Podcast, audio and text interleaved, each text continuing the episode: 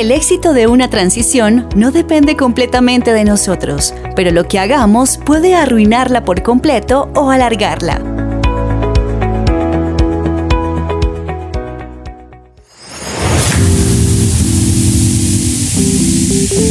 Bienvenidos al podcast de la revista Hechos y Crónicas. Contenido y actualidad cristiana a tus oídos.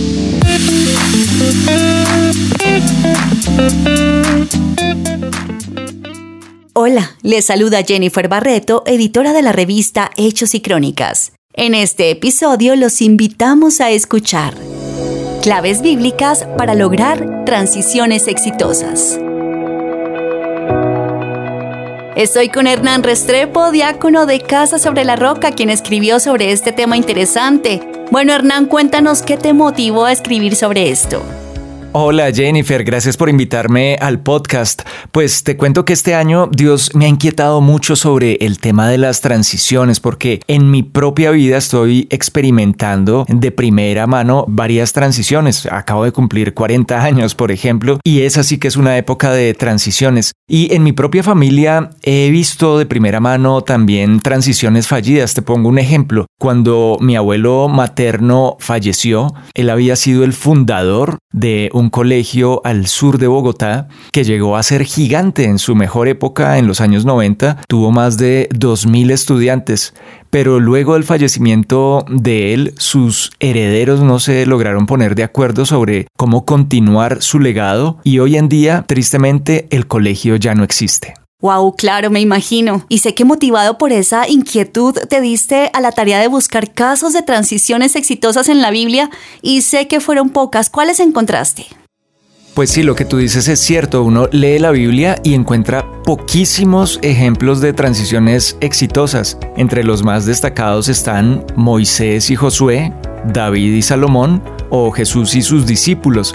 Pero si tú lees, por ejemplo, el libro de Reyes o los libros de Crónicas, son libros que lo que te cuentan es cómo una transición tras otra fueron fallidas. Cada rey siguiente era peor que el anterior. Y lo que yo me preguntaba al leer esto es, bueno, ¿por qué hay tantos ejemplos de transiciones fallidas en la Biblia? ¿Qué quiere Dios enseñarnos con esto? Si como manifiesta en distintos lugares, como por ejemplo el Salmo 119.90, Él quiere bendecirnos de generación en generación. Y aquí la palabra generación es muy importante examinarla en detalle. El original en hebreo es dor, que significa una revolución un tiempo, una edad, una era, una generación, pero también significa o es sinónimo de linaje, de morada, de descendiente, de posteridad de siglo, incluso es sinónimo de habitación. Entonces Dios no quiere bendecir no solamente de generación en generación familiar, sino de ciclo en ciclo de nuestras vidas, de etapa en etapa de nuestras vidas.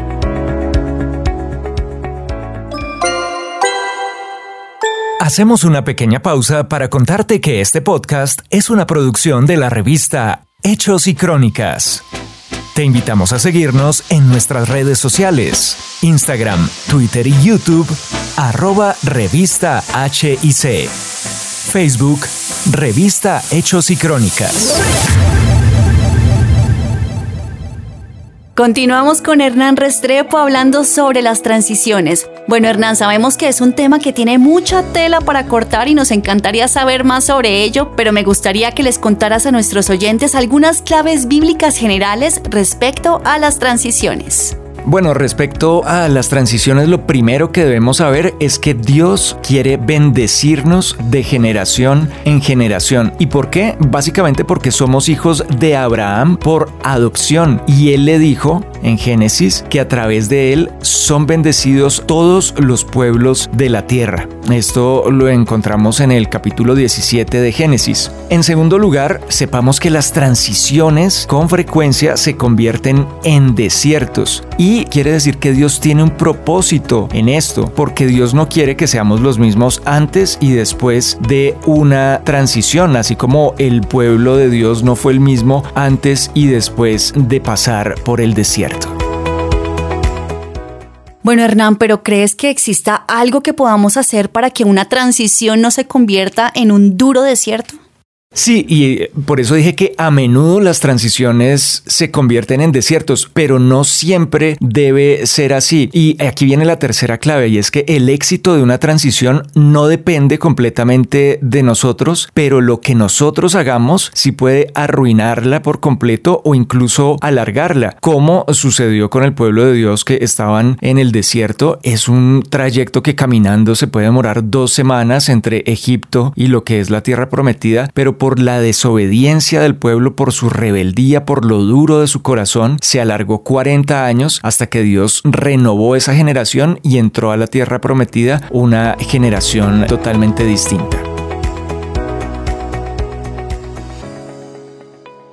Pero veo que estos ejemplos son del Antiguo Testamento. ¿Qué nos puedes decir del Nuevo Testamento? Sí, bueno, como te comentaba al principio, una de las grandes transiciones exitosas que encontramos es la de Jesús y sus discípulos, que aquí vale anotar algo y es que es una transición que requirió un segundo toque, el toque del apóstol Pablo para lograr ser exitosa y salir de la tierra de Israel e impactar al mundo entero. Pero eh, me gustaría resaltar lo que dice Lucas 1.50, que si le tememos y le obedecemos, Dios promete estar con nosotros antes, en medio y después de la transición. Pues como dice la Biblia, de generación en generación se extiende su misericordia, pero ¿a quienes? A quienes le temen. ¿Y cómo le demostramos a Dios que lo le tememos? Pues obedeciendo sus mandamientos. Bueno, Hernán, qué rico tenerte aquí en este episodio. Gracias por acompañarnos en esta ocasión y bueno, tú siempre nos acompañas porque tú eres la voz de las cortinillas. Así es, tus oyentes ya deben estar familiarizados con mi voz y espero pues estar como invitado con más frecuencia. Gracias. En la revista Hechos y Crónicas nos encanta mantenerte informado. No te pierdas nuestro próximo episodio, comparte nuestro contenido y léenos en nuestra web www.revistahic.com. Hasta la próxima.